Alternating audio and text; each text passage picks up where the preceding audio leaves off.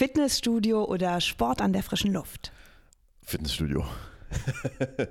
Tofu oder Burger? Burger. Brexit oder No Brexit? No Brexit. Meer oder Berge? Meer. Frühaufsteher oder Nachtarbeiter? Frühaufsteher. Nightclub oder zu Hause lesen? Beides.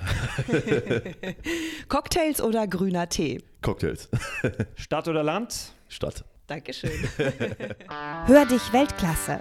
Dein Podcast zum Erfolg. Mit Mara Bergmann. Und Oliver Gritz. Willkommen zum äh, Weltklasse-Podcast. Der Claim von diesem Podcast ist, dass in der heutigen Zeit, in dieser komplexen Welt, Weltklasse für jeden ein äh, erreichbarer Standard geworden ist, weil eben diese vielfältige Welt jedes Talent aufnimmt. Nicht mehr so, als man nur Bauer war. Dann, wer kein Talent hat, um Bauer zu sein, der war verloren. Heute kann man alles sein, wenn man sich die Mühe macht, sein eigenes, wie auch immer geartetes Talent zu entdecken, es zur höchsten Blüte zu entwickeln und dann nach allen Regeln der Kunst zu vermarkten. Das wollen wir mit erfolgreichen Persönlichkeiten testen. Und heute haben wir hier. Das ist Alex Giesecke. Er beweist, dass man mit Mitte 20 schon Weltklasse sein kann. Gründer und Geschäftsführer von Simple Club, einer Lern-App für Schüler, Studenten, Auszubildende. Ihr erreicht eine Million Nutzer im Monat und mehr. Insgesamt habt ihr bereits mehr als 350 Millionen Aufrufe. Wahnsinn. Genau. Ja, und äh, der Alex ist so ein äh, junger Typ, der sieht äh, total geil aus. extrem, extrem durchtrainiert mit einem Körper, wo ich neidisch werde. Vielleicht die Mara auch. Definitiv, ja, absolut. Äh, einer, der alle Schulfächer aus dem FF beherrscht, Mathe-Leistungskurs hatte, mit 24 schon ein abgeschlossenes Studium in Maschinenbau in Karlsruhe und gleichzeitig einer der renommiertesten deutschen Jungunternehmer ist mit seiner Lernplattform. Und äh, außerdem hat man mir gesagt, du spielst auch noch herausragend Klavier. Ich habe gehört, du liest jede Woche ein Buch. Also wird einem fast schwindlig. Äh, und insofern erübrigt sich bei dir die Frage nach Talent. Das ist also augenscheinlich in, in, in äh, ganz äh, vielfacher Hinsicht vorhanden. Und bei dir ist deshalb die entscheidende Frage, wenn man so viele Talente hat, wie entscheidet man sich, worauf man seine gesamte Energie fokussieren möchte? Puh, soll, soll ich gehen? Ich glaube, es kann gar nicht besser werden. Also, das war jetzt so hingelegt, Wahnsinn. Äh, ja, erstmal danke für die heftige Begrüßung. Ähm, ich habe mich das tatsächlich auch schon öfter gefragt, äh, wobei ich gar nicht glaube, dass es wie äh, so ein Topf für, oder nur ein Topf für, äh, ein Deckel für jeden Topf gibt. Ähm, es ist eher so, dass man, zumindest ging mir das so, ich habe mir vorgestellt, wo will ich später mal sein habe dann gecheckt, okay, was kann ich und was davon, worauf will ich mich darauf fokussieren. Ich glaube, jeder Mensch hat verschiedene Talente, die er auch entwickeln kann. Und äh, da geht es gar nicht darum, die eine Sache zu finden, die man unbedingt gut kann und alles andere auszuschließen, sondern es geht vielmehr vielleicht auch darum zu sagen, ich will dorthin, die Fähigkeiten habe ich, die Fähigkeiten habe ich vielleicht noch nicht ganz, aber die kann ich auch entwickeln. Und äh, so habe ich das zumindest gemacht, weil hätte ich mir vor sieben Jahren vorgestellt, wo ich jetzt sein will, wäre ich niemals drauf gekommen, äh, Geschäftsführer einer Lern-App zu sein. Da kommt man nicht einfach so drauf. Aber das ist tatsächlich jetzt das, worauf ich mich hauptsächlich fokussiere und das andere ist eher so nebenbei. Wann hast du dir denn das erste Mal so ein Ziel gesetzt und welches war das? Äh, boah, das fing in der Schulzeit schon äh, an, weil ich ziemlich viele Wettbewerbe gemacht habe im Klavier. Also das war meine große Passion. Ähm, und ich glaube, in der fünften Klasse habe ich den ersten Wettbewerb gemacht und da hatte ich das Ziel dann, klar, der Erste dort zu werden. Ne? Ähm, aber das ging dann bis zur 12. Klasse ziemlich äh, so weiter. Dann habe ich jedes Jahr an so Wettbewerben teilgenommen. Du hättest jetzt auch sagen können, ich möchte Pianist oder Rockstar werden. Genau, meine Mutter hat mir das verboten, weil sie selber Berufsmusikerin ist. und äh, zum Glück ehrlich gesagt, weil ich äh, es gar nicht mal so cool finde, immer das, was man als hauptsächliche Passion macht, unbedingt zum Beruf zu machen. Äh, hat Warum? Vor- und Nachteile, ähm, weil ich glaube, dass in dem Moment, wo deine einzige Passion, sag ich mal, zu deinem Beruf wird, du irgendwann in der Situation sein kannst, dass du gezwungen bist, es zu tun und dann die Passion wieder eingeschränkt ist. Ähm, ich glaube vielmehr, dass du verschiedene Bereiche entwickeln kannst und dann dich auf einen Bereich fokussieren kannst, der dir das Leben ermöglicht, was du haben möchtest. Da geht es natürlich auch um monetäre Dinge ähm, und deine Passion kannst du ja trotzdem nebenher machen. Und für mich war klar, ich will nicht Berufsmusiker werden in dem Fall. Äh, zumindest war das eben bei mir so, sondern ich will das eben weiterhin als Hobby haben. Und was war dein Ziel, was das Leben angeht? Also welches Leben wolltest du haben und ist es immer noch dein jetziges Ziel? Äh, ja, also das wurde mir am Ende der Schulzeit so ein bisschen bewusst, als man so rauskam und aus diesem fertigen Framework praktisch entlassen wurde. Ne? Die ganze Schullaufbahn bist du ja in einem abgeschlossenen System, was dir selbst die Ziele vorsetzt, was dir sagt, wie du die Ziele erreichen sollst. Und du lernst eigentlich nie selbst, dir selbst Ziele zu setzen. Und an dem Punkt stand ich plötzlich da und da hatte ich so mehrere Realisationen. Ähm, das ist jetzt sehr persönlich äh, im Endeffekt tatsächlich, äh, aber ich glaube, das ist wichtig für die Story. Ähm, mein Vater ist sehr früh gestorben, als ich in der vierten Klasse war und meine Mutter kommt aus Bulgarien und wir sah, waren eigentlich die ganze Zeit alleine. Also seit dem Zeitpunkt, ich habe auch äh, mit der Familie meines Dads zum Beispiel gar nichts mehr zu tun, wir waren wirklich zu zweit. Und das war mir die ganze Zeit nicht bewusst, weil meine Mutter auch einen guten Job getan hatte, das irgendwie nicht so auffällig zu machen und mich nicht irgendwie äh, komisch fühlen zu lassen. Aber in dem Moment wurde mir das klar und dann wurde mir auch klar, was für eine Verantwortung ich für die jetzige Familiensituation Situation habe, als auch wie ich mir in Zukunft meine Familie vorstelle. Und mir war klar, wenn ich so weitermache wie bisher und mir nicht hohe Ziele setze, werde ich niemals zu dem Punkt kommen, wo, wie ich mir mein Leben mal vorstelle. Und da war das tatsächlich so dieser ursprüngliche Trigger. Ich wollte eine Familie aufbauen, die glücklich ist, die finanziell frei ist, die machen kann, was sie will, anderen Leuten hilft. Und ich wusste eben, dass ich da bestimmte Dinge für tun muss. Und äh, also deine Mutter hat einen ganz starken Einfluss auf dich gehabt, aber wer waren deine anderen Heroes als Kind? Wer waren, und wer waren deine großen Förderer? Ja, oh, das, das ist eine sehr interessante Frage. Ich habe früh angefangen, mir Vorbilder zu suchen in verschiedenen Lebensbereichen. Ähm, eben aus dem Grund, weil ich auch keine, keine Vaterperson als Vorbild haben konnte. Und dann habe ich eben ganz genau geguckt, okay, welche Person, die in der Öffentlichkeit steht, beispielsweise, gefällt mir in dem Bereich, welche in dem Bereich. Und dann habe ich mir aus unterschiedlichen Bereichen, Unternehmertum, ähm, keine Ahnung, Business, Finanzen, äh, Family und so weiter, habe ich mir verschiedene Vorbilder gesucht und immer rausgefunden, was haben die in den Lebensbereichen getan und was kann ich für mich selbst umsetzen. Also es waren tatsächlich sehr viele verschiedene Leute, die über die Zeit kamen und hat sich natürlich auch ähm, ja, gewandelt. Also die Vorbilder, die ich vor sieben Jahren hatte, waren natürlich jetzt andere als Erzähl mal ein bisschen, geh mal so chronologisch durch, wer, wer, dir in welchem Bereich besonders gut gefallen hat, was dir gefallen hat, was du von dem gelernt hast und was du davon umgesetzt hast. Ja, also es war eine Kombination aus Personen, die man wahrscheinlich so üblicherweise kennt und auch anderen Leuten, die sehr branchen äh, ähm, oder nischig sind, die man jetzt vielleicht nicht in der Öffentlichkeit kennt. Eine Person, die mich extrem weitergebracht hat, die ihr natürlich auch alle kennt, ist Tony Robbins. Ähm, das war so der erste Trigger, wo ich gemerkt habe, okay, da ist eine ganze Welt dahinter. Ähm, und das war so eine Person, wo ich gewusst habe, er hat so viel Schmerz durchgemacht und es trotzdem irgendwie zu äh, etwas Großem geschafft und auch unglaublich viele Companies gegründet. Äh, das war so der erste Anhaltspunkt, den ich hatte. Dann natürlich äh, Richard Branson im Bereich Unternehmertum, wo ich vor dieses Bild hatte, du musst irgendwie super intelligent sein und in allem gut sein, um ein Unternehmen zu gründen und er beweist natürlich das Gegenteil. Ähm, Elon Musk natürlich, weil er super crazy ist äh, und immer wieder vor den Punkt kommt, dass alle Menschen an ihm zweifeln, aber er es trotzdem irgendwie wieder schafft und gerade ist natürlich wieder so eine Phase, wo alle an ihm zweifeln, aber mal gucken, was passiert.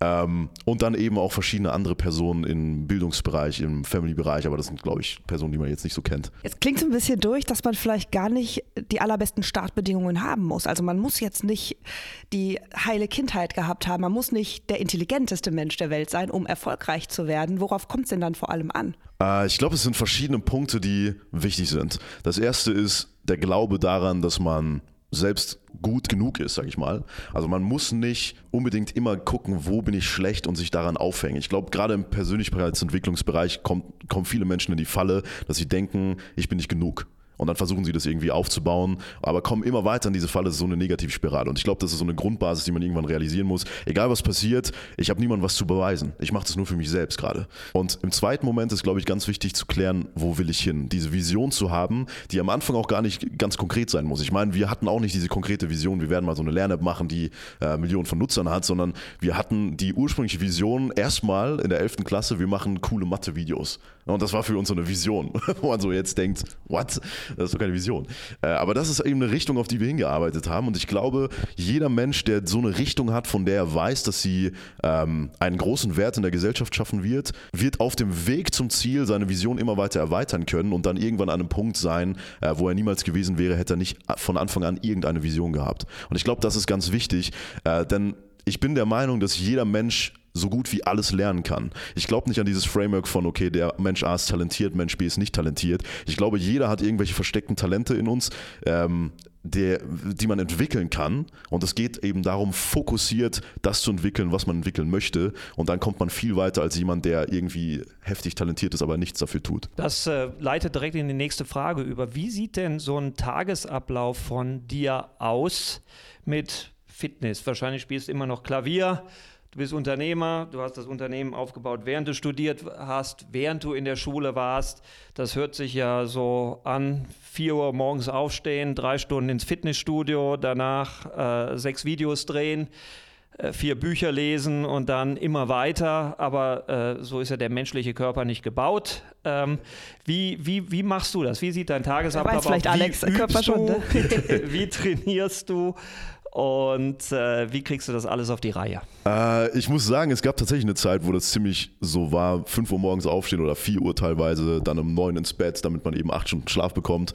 Und das habe ich mit Nico zusammen ein Jahr lang gemacht, als wir in Berlin gewohnt hatten. Dort haben wir dann auch das Berliner Office aufgebaut. Und nach einem Jahr haben wir gemerkt, okay, so stellen wir unser Leben, uns unser Leben nicht vor.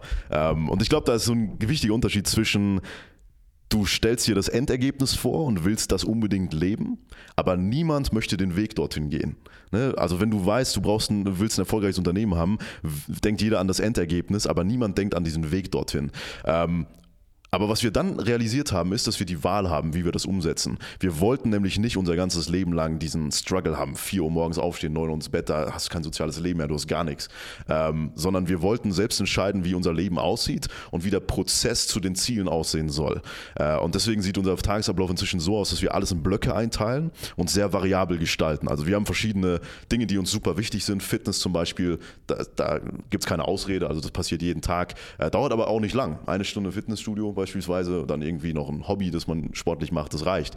Ähm, und alles andere, was wir machen, teilen wir in Blöcke ein. Eben aus dem Grund, dass wir fokussiert mehrere Dinge tun können, die die gleiche äh, Kapazität benötigen. Und in dem Moment sparst du super viel Zeit, weil du nicht diesen äh, Multitasking-Zeitverlust hast, wo du verschiedene Dinge nacheinander machst und dann sich, dich immer neu eindenken musst und ganz viel Zeit verlierst. Und äh, so haben wir das inzwischen gemacht. Wir teilen dann eben den Tag nach Prioritäten ein. Wir fangen immer mit der Sache morgens an, die uns im Leben am weitesten bringt. Da gibt es auch ein Buch zu äh, Eat That Frog. Ähm, das bezeichnet oder äh, beschreibt so ein bisschen das Framework, dass du die schwierigste Aufgabe des Tages zuerst machst. Das haben wir so ein bisschen erweitert, weil die schwierigste Aufgabe nicht immer die wichtigste ist. Und deswegen machen wir immer die wichtigste Aufgabe des Tages als erstes und priorisieren dann nach hinten raus äh, andere Aufgaben. Und wie schafft ihr es, das durchzuhalten und immer diszipliniert zu sein? Ich kann mir gut vorstellen, es gibt viele Menschen, die haben tolle Ziele, die wissen auch, welche Frames oder welche Wege dahin führen, aber vielleicht halten sie es nicht durch. Und äh, bleiben dann doch länger im Bett liegen oder gehen nicht ins Fitnessstudio. Ja, also ich glaube, es sind zwei Sachen. Das erste ist so eine generelle Demotivation, äh, die dadurch zustande kommt, dass du nicht wirklich ein Ziel hast im Leben, also du weißt gar nicht, warum du aufstehst. Und das zweite sind so Phasen, wo du eben keine Motivation hast, das ist aber zwei Tage lang und dann ist wieder gut. Und ich glaube, das erste ist wirklich das Wichtige, äh, dass du ganz klar weißt, warum du Dinge tust. Weil wenn du dann Warum gefunden hast, kann es natürlich sein, dass du morgens aufwachst und nicht direkt fit bist, aber wenn du dir ganz klar machst, du schaffst dieses Warum nur, wenn du jetzt aufstehst und die Zeit investierst, dann ist die, Motivation, die Grundmotivation, die intrinsische schon gegeben. Äh, und das zweite sind dann eben so kleine Phasen, wo man nicht motiviert ist und das haben wir auch. Also wir sind jetzt nicht jeden Tag auf 180, äh, aber es ist so, dass wir dann einen Trick machen, der uns bisher immer geholfen hat, in 100% der Fälle, nämlich uns in die Umgebung zu setzen von Menschen, die so sind, wie wir sein wollen. Weil in dem Moment können wir nicht nicht motiviert sein. Also das ist wieder dieser Satz, du bist der Durchschnitt der fünf Menschen, mit denen du am meisten Zeit verbringst. Und man kennt das ja auch, wenn man jetzt irgendwie in die alte Schule zurückgeht, beispielsweise, wo man früher seinen Abschluss gemacht hatte und da so, eine Klassen, äh, so ein Klassentreffen hat, fallen ja viele Leute in die alte Rolle zurück. Und das gleiche Framework kannst du eigentlich anwenden, um eben in eine neue Rolle zu fallen, die dir besser gefällt um mal einen Kontrapunkt zu setzen, dazu denn dieser wahnsinnigen Erfolgsstory, äh, müssen wir dir auch die Frage stellen, was für Rückschläge hat es gegeben, was sind deine größten Niederlagen und wie bist du damit umgegangen? Ja, wir hatten 2016 und 2017 eine Phase, wo wir fast ähm, insolvent gegangen wären. Äh, und das war eine sehr harte Phase, weil wir zehn Mitarbeiter an einem Tag entlassen mussten, innerhalb von fünf Minuten. Ähm, und das war wirklich der schlimmste Tag unseres Lebens. Das lag daran, wir haben ja ein sehr saisonales Business. Ne? Wenn Klausurphasen sind, gucken Leute die Videos, benutzen unsere Inhalte, wir verdienen Geld. Im Sommer lernt niemand, so ein bisschen Hartz-IV-Phase. Ne?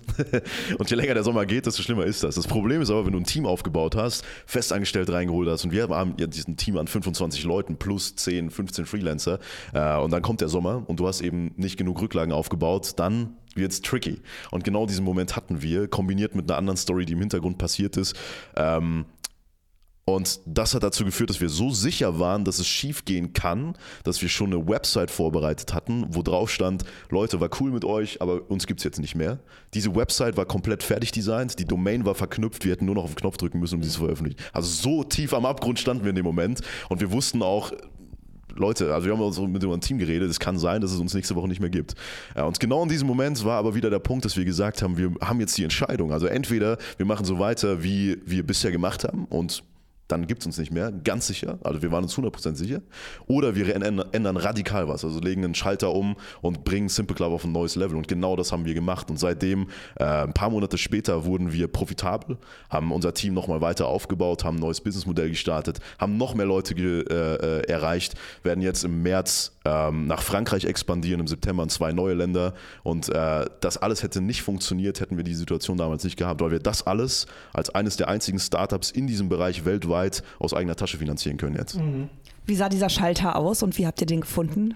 Äh, boah, das war eine Kombination aus verschiedenen Dingen. Wir wussten einmal, dass wir mit dem aktuellen Team nicht zu dem Ziel kommen können, weil das einfach eine falsche Konstellation war. Das ist so evolutionär entstanden und wir hatten uns nie wirklich über das Gesamtkonstrukt Gedanken gemacht, sondern es war immer so, okay, wir brauchen die Person, die Person und dann hat sich so ein Gebilde ergeben, was keinen Sinn gemacht hat.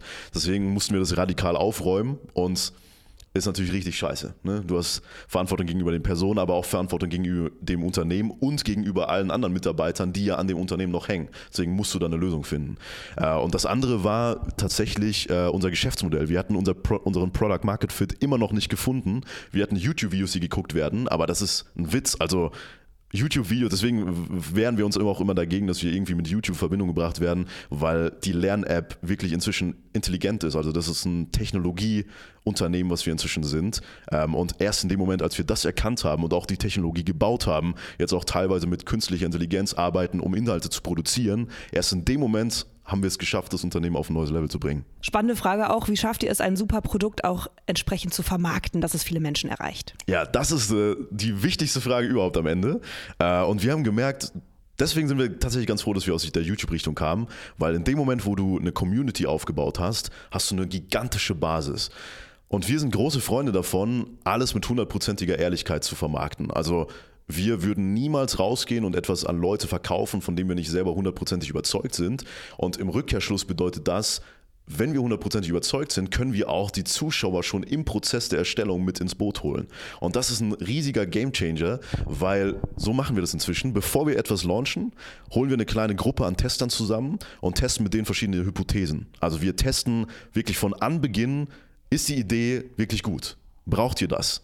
Und wie braucht ihr das und entwickeln aus diesem Feedback dann das Produkt. Und diese Personen sind von Anfang an mit dabei bis zum Ende und bis zum Ende werden es auch immer mehr Leute, weil wir immer mehr Leute ins Boot holen. Und irgendwann, wenn das Produkt fertig ist, launchen wir das, aber alle wissen schon darüber Bescheid, weil sie Teil des Prozesses waren. Und in dem Moment hast du einfach äh, die Vermarktung 100% richtig gemacht, unserer Meinung nach. Weil, was wäre die Alternative? Du produzierst irgendwas im Hintergrund, sechs Monate lang, ohne dass jemand was mitbekommt, launchst es dann und versuchst dann, die Leute davon zu überzeugen. Aber das ist ein deutlich schwierigerer Weg, weil jeder möchte Teil des Prozesses sein und jeder möchte invested in das Produkt sein. Und äh, gib uns doch mal ein paar Tipps, wie es jemand schafft, der überhaupt nicht bekannt ist, eine große Community im Internet aufzubauen. Wenn du nochmal anfangen würdest, wie würdest du vorgehen? Ja, das ist die äh, ja, eine Million Dollar Frage. Ne? Gerade heutzutage mit Instagram, was schon so krass übersättigt ist. Ähm, aber ich glaube trotzdem ist es keine Ausrede zu sagen, die Plattformen sind übersättigt, da kann niemand mehr groß werden, weil ich auch persönlich viele Leute kenne, die innerhalb von einem Jahr 100.000 Abonnenten auf verschiedenen Plattformen bekommen haben. Ich glaube, es ist eine Kombination aus zwei Dingen. Das erste ist, die Pers also das, das, was im Fokus stehen muss, ist die Person bzw. die Personifikation der Brand. In dem Moment, wo du nahbar bist und die Leute sich mit dir identifizieren können, hast du eine Grundlage geschaffen. Und das zweite ist, dass du natürlich Awareness anziehen musst. Und da verstehen viele Leute den Gedanken falsch. Sie denken, sie müssen Awareness erzeugen. Das stimmt aber nicht, denn die Awareness ist da. Du musst sie nur auf dich ziehen. Das heißt, du musst dir überlegen, was kann ich tun, um die ganzen Leute, die da draußen sowieso schon sind und sowieso schon auf Social Media unterwegs sind und sowieso den ganzen Tag rumscrollen, mhm. darauf zu bringen, dass sie mich anschauen und mir folgen. Und da gibt es verschiedene Varianten. Wir haben das geschafft, indem wir sehr, sehr, sehr search-bezogen gearbeitet haben. Äh, wir haben ja über alle Channels hinweg, also wir haben inzwischen zwölf YouTube-Channels, haben wir drei Millionen Abonnenten, aber 99 Prozent unserer Views oder 97, 99, bis krass, 97 Prozent unserer Views kommen durch Nicht-Abonnenten. Bedeutet, die Leute, die uns abonniert haben, sind gar nicht diejenigen, die es am Ende schauen, sondern diejenigen, die über die Suche kommen und dann unser Video finden. Und so haben wir es geschafft. Ne? Und das ist eine Strategie zu sagen, der Search ist da, du musst den nur abgreifen, indem du eben ganz genau guckst, wie du deine Videos oder Inhalte optimieren kannst, dass sie über Search gefunden werden. Okay, jetzt zum Ende die drei wichtigsten Faktoren für Erfolg, deiner Meinung nach. Ich glaube, das erste ist, sich darüber im Klaren zu sein, wo man selbst hin möchte. Und das ist tatsächlich, der klingt so plakativ, der Tipp, aber das ist super wichtig, weil viele Leute machen sich nur Gedanken darüber, wie werde ich erfolgreich, wie kann ich irgendwie anderen beweisen, dass ich gut bin. Und das ist, glaube ich, ein falscher Weg. Deswegen, das erste muss man, als erstes muss man klären, wo möchte ich selber hin, wie möchte ich mein Leben gestalten, sodass ich damit glücklich bin. Äh, das zweite ist dann tatsächlich zu klären, das hattest du ja vorhin gesagt, ähm, welche Dinge kann ich gut und welche Dinge kann ich daraus entwickeln. Ähm, und das dritte ist, tatsächlich ganz einfach äh, die ganze Zeit dran zu bleiben. Also das ist, das sind so die drei Tipps, aber du hast es ja vorhin auch selber gesagt, die klingen so plakativ und so standardmäßig, aber es sind einfach die einzigen drei Regeln, die, glaube ich, äh, äh, notwendig sind, damit du langfristig Erfolg hast. Mit dem einen Zusatz, dass man nicht immer bei der gleichen Strategie bleiben muss, wenn man merkt, sie funktioniert nicht. Und das ist vielleicht noch ein wichtiger Punkt zum Ende hin. Ich glaube, viele Leute verwechseln Aufgeben mit Strategiewechseln. Ähm, weil was sich niemals ändern sollte, ist ja das Ziel, was man hat. Also wenn irgendwas nicht funktioniert, sollte man nicht das Ziel ändern. Du hast eine Strategie gewählt, die funktioniert nicht, deswegen solltest du eine andere Strategie wählen. Und viele Leute wechseln da einfach das Ziel, weil sie denken, okay, das Ziel war vielleicht falsch. Und ich glaube, das ist genau das, was man nicht tun sollte. Ich bin, ein, ich bin älter als du. Ich bin großer Anhänger von dem Boris Grundl-Zitat: Klappe halten, leiden, wachsen. Ist das was, wo du dich mit anfreunden kannst oder würdest du es eher positiver formulieren? Kann das Leiden auch etwas weniger sein beim Wachsen? ich glaube, man muss das Leiden lieben lernen. Ich glaube, das ist der Punkt. Ähm, weil am Ende ist alles ein Prozess. Viele Leute denken in dem Mindset, ich investiere jetzt Zeit und Frust und Leid, um später mal das Leben zu haben, was ich haben möchte oder später mal das Ziel zu erreichen. Äh, auch das Arbeiten auf die Rente hin ist ja genau das gleiche Framework. Äh, aber eigentlich muss man realisieren, alles, was du im Leben machst, ist ein Zyklus und du hast immer Arbeit, die resultiert in Erfolg und dann hast du das nächste Ziel, hast wieder Arbeit und wieder Erfolg. Und wenn du aber die ganze Zeit in dem Prozess leidest, besteht dein ganzes Leben nur noch aus Leid. Deswegen ist, glaube ich, ganz wichtig, den Switch zu machen und zu erkennen, der Zyklus an sich, dieser Weg dorthin muss Spaß machen. Und deswegen muss man sich auch ganz gut entscheiden, welche Ziele möchte ich erreichen, die in einen Weg resultieren, der mir auch auf dem Weg hin einfach Spaß macht. Das Leiden lieben lernen, das ist ja schon fast poetisch und auch schon ein gutes Schlusswort. Dennoch habe ich eine Frage, weil du jetzt sehr viel über Ziele gesprochen hast. Was sind denn deine nächsten Ziele für die kommenden Jahre, aber auch so dein größtes Langfristziel? Ja, also unser großes Ziel ist, äh, Simple Club zu dem ein Tool zu machen, mit dem Menschen auf der ganzen Welt Wissen in ihren Kopf bekommen. Und das nicht auf diesem typischen Schulweg, okay, du wirst, kriegst es eingeprügelt und dann vergisst du es wieder, sondern wirklich auch auf biologischer Ebene. Wir wollen verstehen, wie funktioniert Lernen und wie kann man das auch in der Geschwindigkeit maximieren. Und die nächsten Ziele dafür sind, wir wollen nächstes Jahr in drei Ländern launchen, in europäischen Ländern und in zwei Jahren möchten wir Europamarktführer dafür werden. Und danach möchten wir dann äh, auch über Europa hinaus expandieren. Coole Ziele, ganz viel Erfolg dafür. Danke. Ja, viel Erfolg, vielen herzlichen Dank. Danke, Danke fürs auch. Gespräch.